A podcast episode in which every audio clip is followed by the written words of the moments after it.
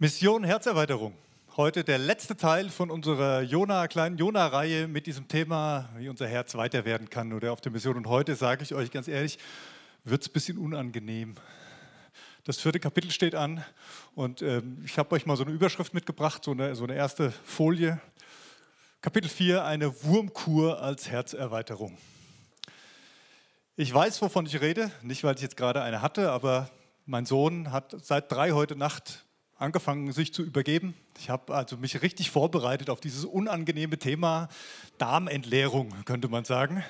Ähm, und ein bisschen so ist das jetzt auch heute, wenn wir uns mit dem vierten Kapitel von Jona beschäftigen. Wurmkur, wann macht man sowas? Also ich weiß, ich hatte noch keine. Ich bin da auch ganz dankbar für, muss ich gestehen. Äh, Hundebesitzer, die kennen sich da schon ein bisschen eher mit aus, weil das da häufiger vorkommt, dass so ein Hund vielleicht mal irgendwelche Parasiten in seinem Verdauungstrakt trägt und die dann eben rausgespült werden sollen, abgetötet werden und dass die rauskommen, dass das nichts anrichtet. Parasiten. Ja, was sind das denn eigentlich? Es können Tiere sein, Pflanzen, Pilze, Bakterien, so Lebewesen, die davon leben, dass sie sich in einen lebenden Organismus einpflanzen und sich von dem ernähren sozusagen, sich da fortzupflanzen, um sich da zu vermehren. Die brauchen diesen Organismus. Und wenn sie beim Mensch drin sitzen, dem sogenannten Wirt dann, also dieser Organismus ist der Wirt für dieses, was auch immer, Parasitding, dann saugt es da Nährstoffe. Und wenn es schlecht läuft, wird man einfach krank davon weil eben die Nährstoffe fehlen, weil dann auf einmal der Wirt, der Organismus die Nährstoffe nicht mehr zur Verfügung hat oder die Zellen, wo diese Parasiten sitzen, zerstört werden. Und dann wird man krank und das ist nicht gut, das wollen wir nicht. Parasitos, ja, da kommt das Wort her, ist griechisch auch. Könnte es übersetzen mit Schmarotzer.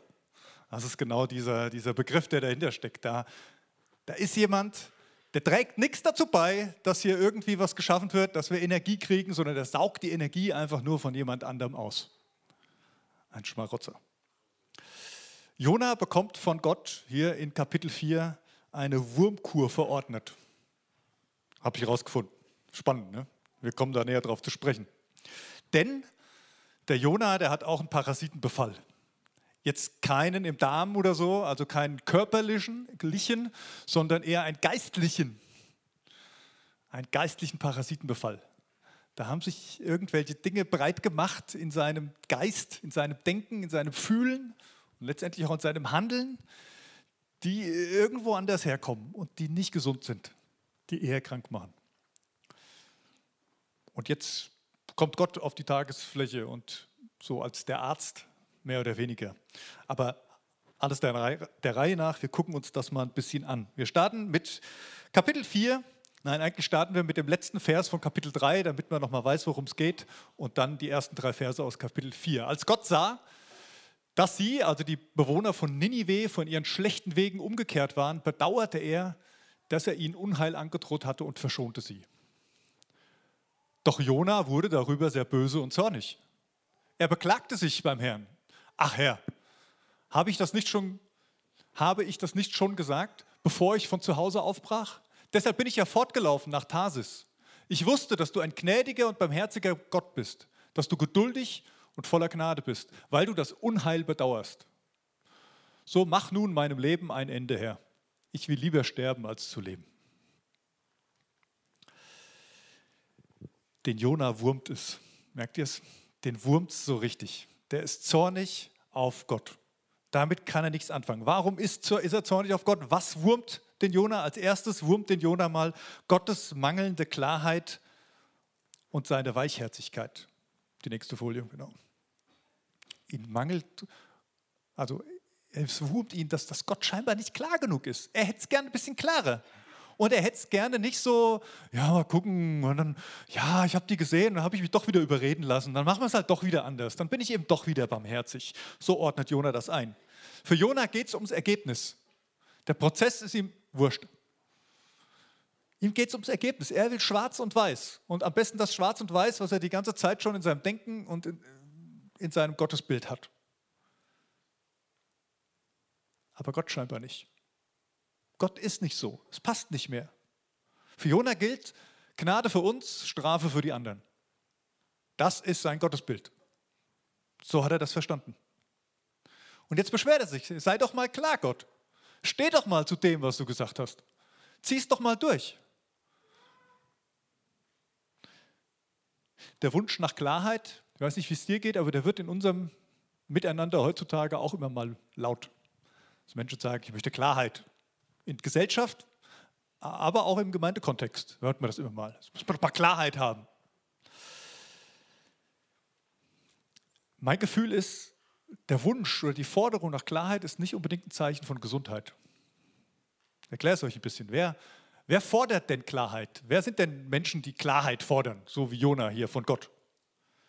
Also entweder sind es Menschen, die zu faul oder vielleicht nicht imstande dazu sind, selber eine eigene Haltung zu haben, zu eigenen Schlüssen zu kommen.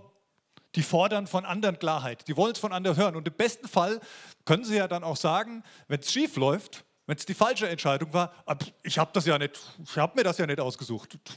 Die haben ja gesagt, der Pastor hat doch gesagt, das müssen wir so machen. Ich war nicht dabei. Das ist nicht gesund. Auch geistlich nicht gesund. Warum ist es nicht gesund? Weil wenn ich die biblische Geschichte angucke, wenn ich das höre, was Jesus sagt, dann geht es immer darum, dass wir einen eigenen Glauben entwickeln. Dann geht es darum, dass wir eigenständig Gottes Beziehung leben, dass wir mit Gott in Verbindung stehen und auch da ein bisschen von ihm Klarheit kriegen, dass wir selbstständig die Bibel lesen. Ja, die Reformation kam daher, dass da auf einmal irgendeine Kirche gab, die hat gesagt, so ist es und keiner konnte die Bibel lesen, weil es nicht in der eigenen Sprache war und, und, und dann kamen Dinge dabei raus, die einfach nicht richtig waren. Und so jemand wie Martin Luther, der hat das erkannt und hat gesagt, nee, das, das kann nicht sein. Es muss doch jeder selbst glauben können. Muss doch jeder selbst denken und fühlen und verstehen können und mit Gott vielleicht auch ringen können um die Fragen, die, die auch schwierig sind. Die zweite Möglichkeit, wenn man Klarheit fordert, wäre, weil man einfach nur eine Bestätigung der eigenen Haltung sucht. Auch weit verbreitet. Ja, ich fordere so lange Klarheit, bis dann irgendjemand sagt und dann kann ich sagen, ja, ja oder nein. Muss ich mich nicht auseinandersetzen mit diesem Thema. Ich werde bestärkt in meinem Denken. Ich suche eigentlich nur eine Möglichkeit, dass ich mich nicht verändern muss. Dass ich in meinem Weltbild, in meiner Komfortzone, in meinem Denken drin bleiben kann. Und dann mache ich mich auf den Weg und suche Leute, die eine gleiche Meinung haben. Und mit denen schließe ich mich zusammen und gemeinsam, mal bösartig gesagt, machen wir uns die Säcke voll und fühlen uns auf der richtigen Seite. Ich sage ja nicht, dass es nicht so sein muss. Aber gesund ist es auch nicht. Gesund ist das auch nicht, denn es ist die große Gefahr, dass man irgendwo stecken bleibt, dass man nicht mehr weiterkommt, dass da keine Bewegung mehr stattfindet, dass man eng wird im Herz, im Kopf, vielleicht auch dann im Reden und im Tun. Mein Gefühl ist, das trifft so ein bisschen auf den Jonah zu. Der hat so sein Bild und jetzt sucht er die Bestätigung. Und jedes Mal, wenn, wenn, wenn er merkt, bei Gott finde ich die nicht, dann sagt er, ach Gott, dann lass mich doch lieber sterben. Er hat gar kein Interesse daran zu verstehen, um was es Gott dabei geht. Er ringt nicht mit ihm und sagt, Herr, ich verstehe dich nicht. Was ist das denn? Was, was, was hast du mit den Leuten von Ninive? Lass es mich erkennen, lass es mich begreifen. Das kommt von ihm überhaupt nicht. Aber wenn das so ist, dann lass mich lieber sterben. Das wurmt den Jona. Ihn wurmt, dass Gott nicht klar genug ist, so wie er es gerne hätte. Und das Zweite, was ihn wurmt, ist, das Zweite, was ihn wurmt, ist Gottes gefühlte Untreue. Für ihn heißt das, Gott ist nicht treu. Denn, ich lese euch den einen Absatz nochmal vor, Jona sagt was zu Gott. Nämlich, ich wusste, dass du ein gnädiger und barmherziger Gott bist, dass du geduldig und voller Gnade bist. Das ist jetzt kein geschwulstiges Gebet, was dem Jonah gerade so spontan eingefallen ist, was er raushaut, sondern er zitiert hier das Alte Testament. Das ist ein alttestamentliches Bekenntnis.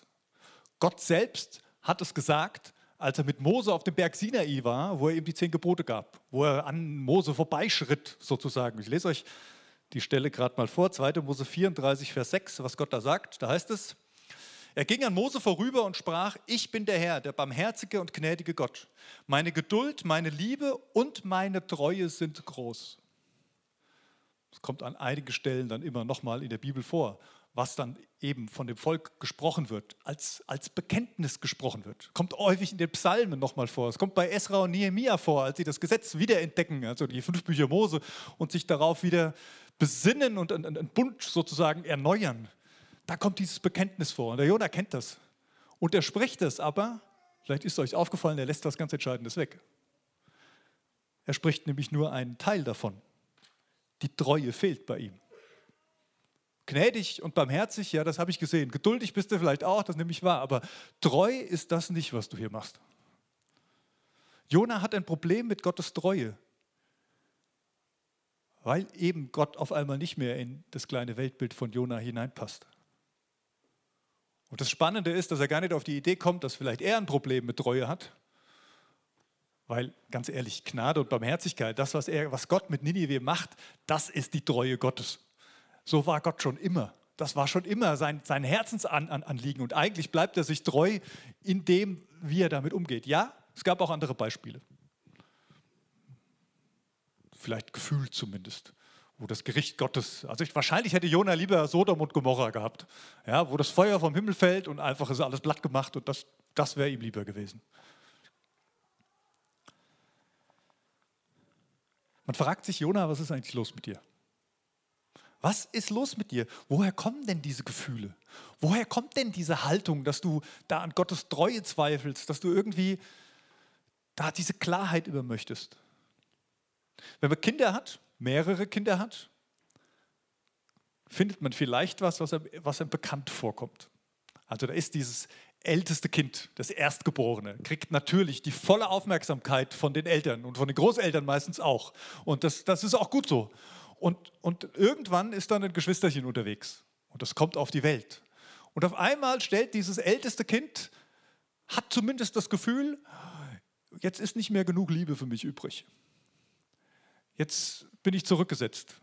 Jetzt kriegt das Kleine alles, was ich hatte und für mich ist nichts mehr da und ich fühle mich zurückversetzt. Ich fühle mich irgendwie benachteiligt von meinen Eltern. Weil dieser, dieser Kleine dann auf einmal da ist, der alles auf den Kopf stellt. Jona steht für das Volk Gottes. Jona ist Teil dieses auserwählten Volks Gottes, dieser Erstgeborenen sozusagen. Und er erlebt hier in Ninive, was Gott eigentlich im Sinn hat nämlich der Gott, Vater, der Retter für alle anderen auch zu sein. Ich weiß es nicht genau, aber vielleicht ist das so unterschwellig etwas, wo Jona das Gefühl hat, wenn die da jetzt auch noch alle dazukommen, was bleibt denn dann für uns noch übrig? Wir sind doch sein Volk, wir sind doch seine Kinder. Wenn die da jetzt alle kommen, wenn die da auch noch dazugehören, wenn Gott sich jetzt auch noch um die kümmert und die auch noch segnen will, wo bleiben wir denn dann?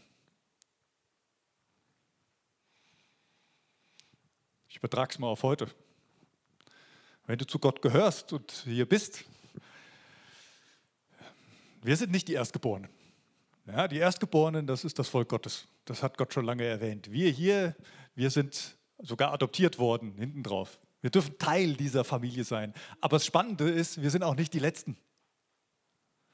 Ja, wir sind die Sandwich-Kinder. Da kommen immer noch ganz viele. Gott möchte noch für ganz viele, die da noch kommen, auch Vater sein und sie in seine Familie aufnehmen. Und das gehört auch zu unserer Geschichte, dass da noch was kommt, dass es auch mit uns nicht aufhört.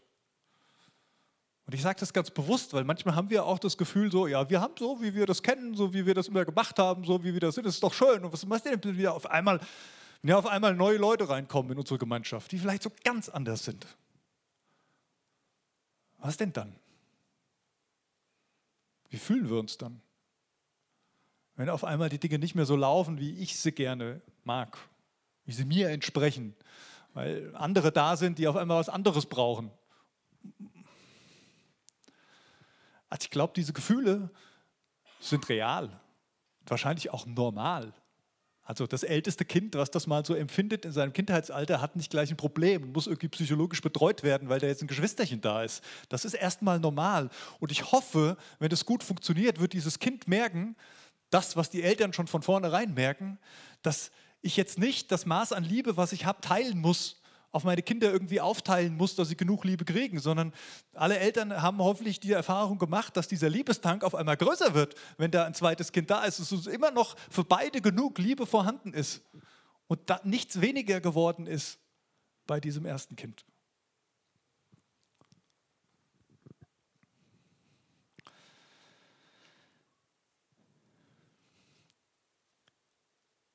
Ich merke immer wieder, dass es so ein Denken gibt, wenn es um Gott geht wo wir in so Wertigkeiten reinkommen. Vielleicht dem entgegenzuwirken, dass wir aus dieser Gnade herausfallen könnten oder aus der Liebe Gottes herausfallen könnten und wir zu kurz kommen. Und das eine ist dieses Denken zu sagen, je mehr ich mich an Gottes Ordnungen halte, desto mehr gefalle ich Gott. Und ja, ich meine, wenn man in die Bibel guckt, ne, das ist ja auch das, was er seinem Volk verheißt und sagt, hey, wenn ihr euch haltet, dann werdet ihr gesegnet. Aber ich glaube, es hat nichts mit dem Maß an Liebe zu tun, was Gott für uns Menschen hat. Wenn ich mich nur noch mehr anstrenge und noch mehr die Dinge so mache, wie es Gott gefällt, dann wird er mich doch irgendwie noch mehr lieben oder dann habe ich einen besseren Stand bei ihm, dann bin ich irgendwie auf der Leiter ein bisschen höher als all die anderen. Ich glaube, es ist ein Druckschluss. Oder das andere wäre dann vielleicht eine andere Seite, je, je geistlicher ich bin. Ja, wenn ich, wir hatten hier Wochenende, äh, Wochenende unter der Woche einen Abend zum Thema Sprachengebet. War total spannend und, und ich fand es schön, dieses Miteinander zu erleben. Und ganz oft ist man dann so und da und überlegt so, was, wenn ich mehr von diesen geistlichen Dingen habe, dann bin ich irgendwie geistlicher und dann bin ich vor den anderen oder was auch immer. Und, und Gott mag mich dann vielleicht mehr. Ich habe mehr davon. Auch das stimmt nicht. An diesen Dingen können wir uns nicht festmachen. Eher so, dass Gott sagt, hey, diese Dinge sind für euch da. Die sind für euch da, die, die tun euch gut. Die sind nicht dafür da, dass ihr in, in meiner Gunst irgendwie steigt. Das sind Geschenke für euch. Am Schluss sind wir alle abhängig von Gottes Gnade. Unabhängig davon, was wir leisten und was wir haben. Und da stehen wir alle auf der gleichen Stufe. Und die gute Nachricht ist, und allen gilt Gottes Liebe. Diese Gedanken, die ich gerade erzählt habe, das sind, das sind solche Parasiten, die sich manchmal in unser geistliches Leben einpflanzen. Und die auch das Potenzial haben, uns die Energie zu ziehen, uns das zu ziehen, was uns eigentlich als Christen ausmacht. So, ich finde, es gibt diesen schönen Begriff der ersten Liebe. Also so, wenn man das erste Mal diese Liebe Gottes erfährt, und sie erwidert irgendwie und das so stattfindet. Das ist so, da ist alles andere egal. Und es kann passieren, dass, dass diese, diese Leidenschaft, diese Hingabe ausgesaugt wird von solchen Parasiten, die nach Leistung fragen, nach Wertigkeit fragen, die Angst in sich tragen, zu kurz zu kommen, nicht zu genügen. Und jetzt startet Gott beim Jona mit seiner mit seiner Anamnese. Er stellt Fragen. Ja, das kennt ihr bestimmt alle, ist ja mittlerweile Standard beim Hautarzt, Hausarzt, wo auch immer. Man muss ja erstmal so einen Fragebogen ausfüllen, damit klar ist, wie ist die Krankheitsgeschichte. Und Gott, Gott stellt mal Fragen an den Jona. Und das ist der nächste Abschnitt, den wir miteinander lesen, die Verse 4 bis 9. Der Herr antwortete ihm: Ist es recht, dass du deshalb zornig bist? Da ging Jona an den Ostrand der Stadt und machte sich eine Laubhütte unter die er sich setzte, um abzuwarten, wie es mit der Stadt weiterging. Und Gott der Herr ließ einen Rizinusstrauch wachsen, der sich über Jonas Kopf ausbreitete und ihm Schatten gab. Das linderte sein Unbehagen und Jona freute sich sehr über den Busch. Das ist, glaube ich, das erste Mal in diesem ganzen Buch Jona, dass da steht und Jona freute sich. Es sagt auch viel über ihn aus, muss man gestehen, aber hier, hier kommt es mal vor. Er freut sich über diesen Busch. Doch Gott ließ auch einen Wurm kommen auch da halte ich noch mal kurz an, das auch bezieht sich wahrscheinlich nicht auf den Wurm, den, den, auf, auf die Würmer, die, die, die Parasiten, die Jona in sich trägt. Aber ich fand es ganz spannend, dass Gott sagt, ah, da, ich sehe, es wurmt dich, dann lasse ich auch meinen Wurm kommen. Es, zieht, es bezieht sich eher auf den Rizinusstrauch, aber ich fand es irgendwie in, interessant. So. Doch Gott ließ auch einen Wurm kommen. Am nächsten Morgen bei Tagesanbruch fraß sich der Wurm durch den Busch, sodass dieser vertrocknete. Nachdem die Sonne aufgegangen war, schickte Gott einen sengenden Ostwind. Die Sonne brannte auf Jonas Kopf, bis er matt wurde und sich den Tod wünschte. Ja, wieder mal. Das kommt, also das zieht sich durch die ganze Jona-Geschichte durch, dass Jona sich den Tod wünscht. Ganz sicher ist es besser, dass ich sterbe, als dass ich lebe, rief er. Da sprach Gott zu Jona: Ist es richtig von dir, wegen des Rizinusstrauchs so zornig zu, zu sein? Ja, antwortete Jona, zornig bis zum Tod. Starke Worte, die der Jonah jetzt hier raushaut. Krass, oder? Mein zweiter Gedanke heißt eine Wurmkur für Jona.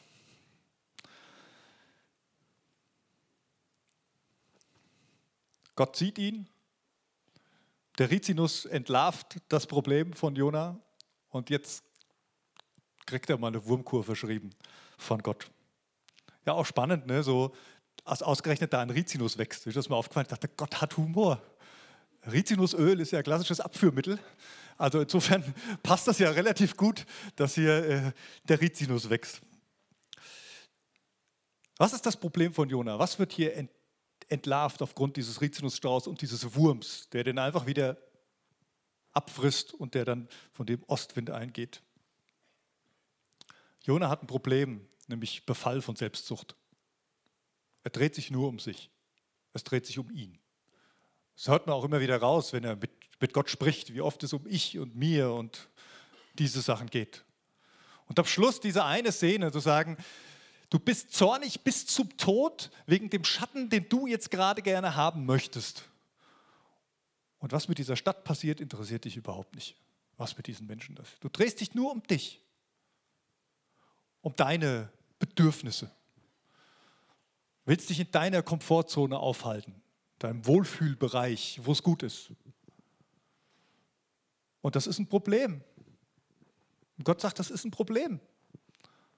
Wenn das deine Haltung ist und wenn du danach die Dinge wertest, wie es für dich am besten passt, wie du am meisten von mir hast, dann entspricht es nicht dem, was ich will. Und dann ist es sogar ein Problem, dass du mein Prophet bist.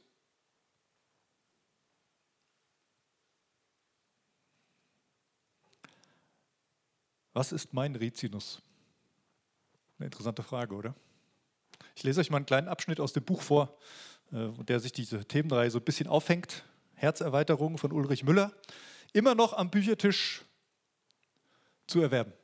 Ja, also ihr könnt gerne noch vorbeigehen, wenn ihr es nochmal nacharbeiten wollt, die Themenreihe und euch das Buch holen. Ich lese euch mal einen kleinen Abschnitt vor. Was ist mein Rizinus? Gott weist Jona dezent, aber unmissverständlich darauf hin, dass der sich ausgiebig über das Schicksal einer Pflanze aufregt, das Schicksal von Menschen ihm aber weitgehend kalt lässt. Jona ist sein eigenes Lebensglück, sein schattiges Plätzchen wichtiger als die Zukunftsperspektive einer ganzen Stadt. Wo drehe ich mich auch zu sehr um mich selber, um mein Wohlbefinden? Wo reagiere ich aufgebracht und wütend, wenn etwas nicht so läuft, wie ich mir das wünsche oder vorgestellt habe? Wo fühle ich mich zurückgesetzt oder von Gott unfair behandelt? Wo drohe ich als reich Beschenkter, den Geber aller Gaben aus dem Blick zu verlieren? Je besser es uns geht, desto geringer wird unsere Fähigkeit zu Mitleiden. Desto mehr stumpfen wir gegen die Not anderer ab. Desto mehr verlieren wir das Ganze, von dem wir Teil sind, aus den Augen. Wo ist es mir wichtiger, dass es mir gut geht, als dass Menschen zum Glauben finden? Wo siegt meine Bequemlichkeit über mein Verantwortungsgefühl? Berührt es mich überhaupt, wenn Menschen die, Lebens, wenn Menschen die Lebensorientierung fehlt? Leide ich wirklich mit Verlorenen mit? Was ist mein Rizinus? Die Liebe Gottes, schreibt Paulus, ist ausgegossen in unsere Herzen. Bringe ich Gottes Liebe zu den Menschen, die nur wenig davon wissen? Wenn nein, was steht mir im Wege?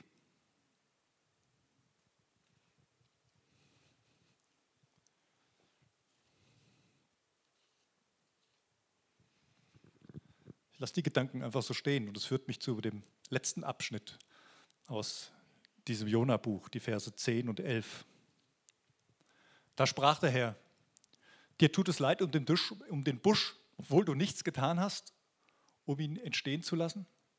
Er wuchs in einer Nacht und verging über Nacht. Ninive aber hat über 120.000 Einwohner, die nicht zwischen links und rechts unterscheiden können. Ganz zu schweigen von den vielen Tieren. Sollte ich eine so große Stadt nicht schonen?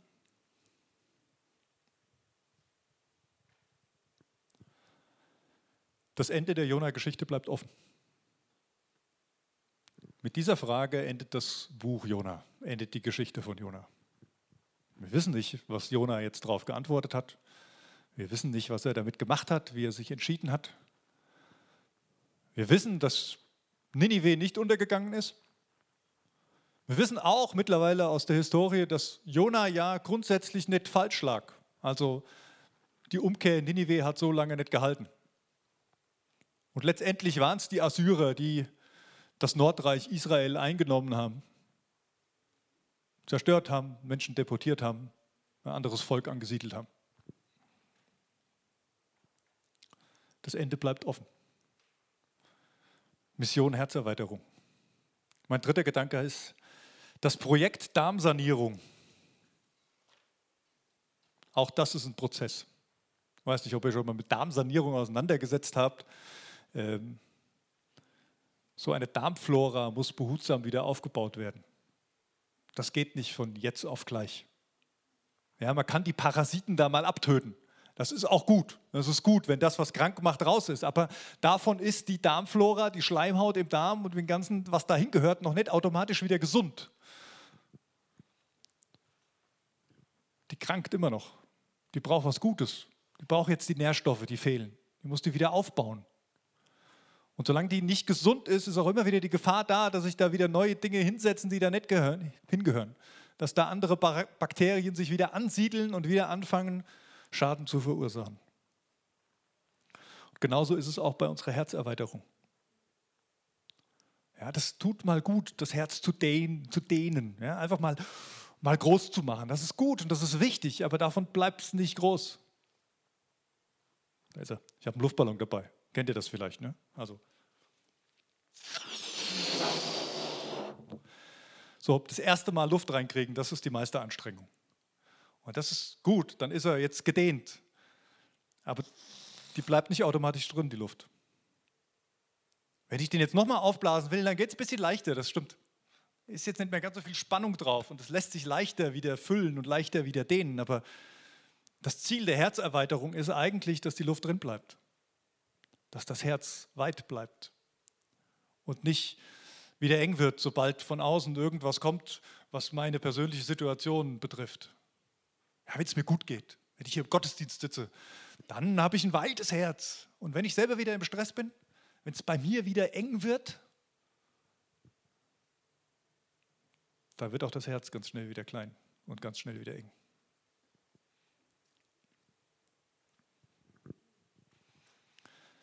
Von Jona bekommen wir keine Tipps mehr dafür, wie es funktionieren kann, dass das Herz weit bleibt. Aber es wird deutlich, dass es ein Prozess ist.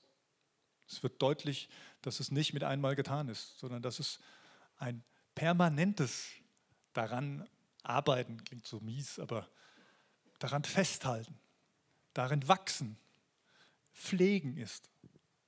Einüben vielleicht auch. Und das Spannende ist, das wird auch deutlich für dich in dieser Geschichte, wie Gott mit Jona umgeht, dass es ein Prozess ist, der in unserer Verantwortung liegt. Dass es wahrscheinlich nicht ausreicht, zu sagen, okay Herr, ich habe es kapiert, mach mein Herz weit. Gott ist so gnädig, der macht es dann mal weit. Das passiert dann auch. Der schenkt uns das auch mal, dass es aufgeht, dass wir diese Gnade erfahren dürfen, dass wir checken, was Gnade bedeutet und das Herz auf einmal richtig weit wird. Aber dass es weit bleibt, das ist unsere Verantwortung. Da sind wir gefragt. Da brauchst du eine Entscheidung. Da brauchst du Schritte, die wir gehen, um da dran zu bleiben.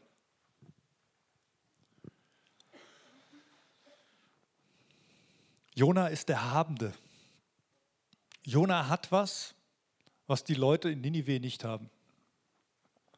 Und deswegen macht Gott Jona oder überträgt Gott dem Jona eine andere Verantwortung. Du, Jona, bist Teil des auserwählten Volkes.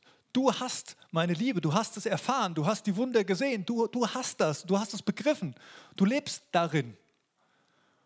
Und deshalb gehe ich mit dir anders um als mit den Leuten von Ninive, die nicht links und rechts unterscheiden können.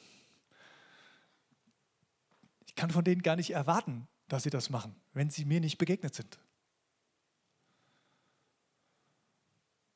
Das ist unsere Verantwortung. Wir haben was von Gott geschenkt bekommen. Die Gnade Gottes ist ein Riesengeschenk.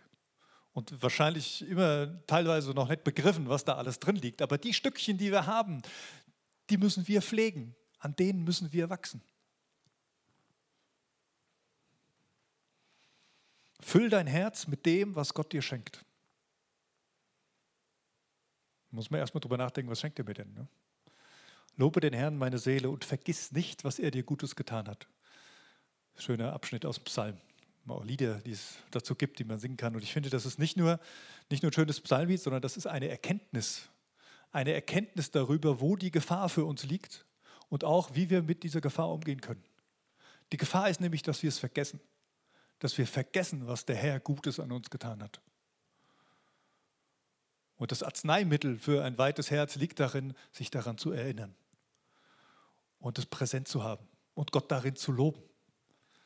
Deswegen macht es auch Sinn, Lieder zu singen. Und wisst ihr, was ich noch viel schöner finden würde, als wenn wir gleich wieder anfangen, Lieder zu singen und Gott damit zu loben? Ich fände es noch viel schöner, wenn, wenn wir Lieder schreiben würden. Wenn das, was wir da singen, nicht nur Erfahrungen sind von Menschen, die irgendwo in Australien leben oder vor 500 Jahren gelebt haben, sondern wenn das unsere Erfahrungen sind, wenn das unsere Geschichten sind, die hier lebendig werden und wir uns daran erinnern, was Gott Gutes an uns getan hat. Und ich glaube, es muss persönlich werden, damit es unser Herz weit macht. Manchmal brauchen wir eine geistliche Wurmkur, von Gott verordnet, um die Parasiten, die Lügen, die sich eingepflanzt haben, die Zweifel, die falschen Gefühle, um all diese Dinge auch mal rauszuspülen, die Angst rauszuspülen. Das ist gut. Und da ist Gott gnädig und verschreibt uns ab und zu mal so eine kleine Phase. Und wenn du gerade drin streckst, dann wirst du merken schnell, das ist nicht unbedingt angenehm. Das ist nicht unbedingt schön. Das möchte ich vielleicht nicht haben. Aber glaub mir, es ist gut. Danke Gott dafür, wenn er dir eine Wurmkur verordnet. Freu dich über diese Therapie. Und dann darfst du neu starten. Dann darfst du neu füllen, dann darfst du neu kultivieren und Kulturen aufbauen, die gut sind und wohltuend sind. Ihr Miteinander. Das ist schön, das, das ist eigentlich der Grund, weshalb wir uns auch in Kleingruppen treffen. Weshalb wir sowas anbieten wie Herzensbildungskurse, um zusammenzukommen und uns daran erinnern, wer ist dieser Gott, was hat er für uns getan, was heißt das für uns, wie kann ich das in, in, in mein Leben mit aufnehmen, dass es eben nicht nur mir ab und zu mal im Gottesdienst einfällt, sondern dass es Teil meines Lebens wird und mein Herz weit lässt. Wir wollen jetzt singen, ihr dürft schon mal hochkommen. Ich bete jetzt gleich noch, aber ich möchte vorher noch eine 30 Sekunden geben, um mal ganz kurz darüber nachzudenken. Was hat mir Gott Gutes getan?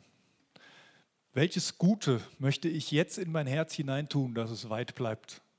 Mit welchem Guten kann ich von Gott geschenkt, kann ich mein Herz jetzt ein bisschen füllen, damit es nicht bei der ersten Gelegenheit wieder zusammensackt?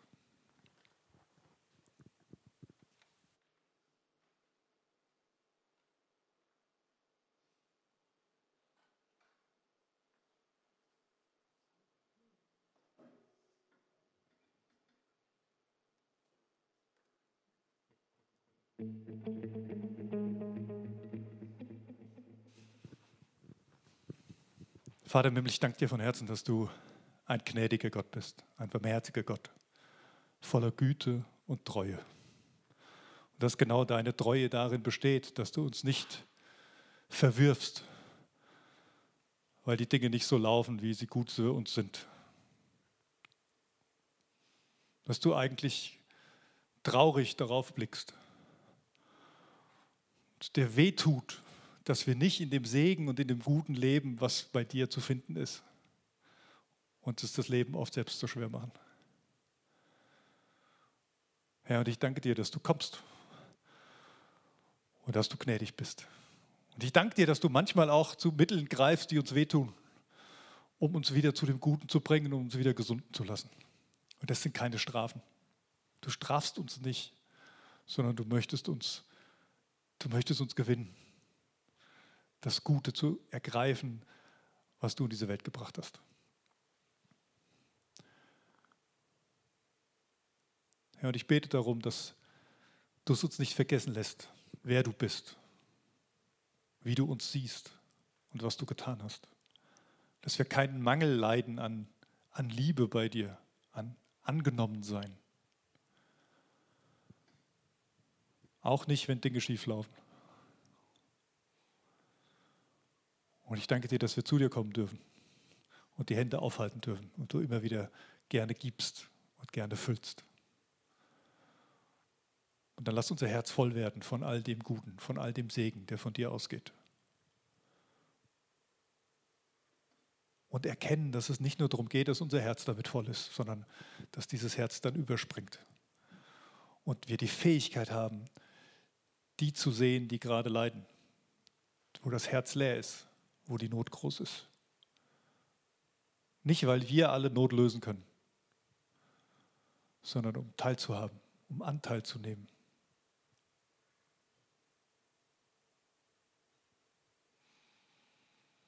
Danke, Jesus, dass du hineingekommen bist in unsere Dunkelheit und dass du immer noch da bist. Amen.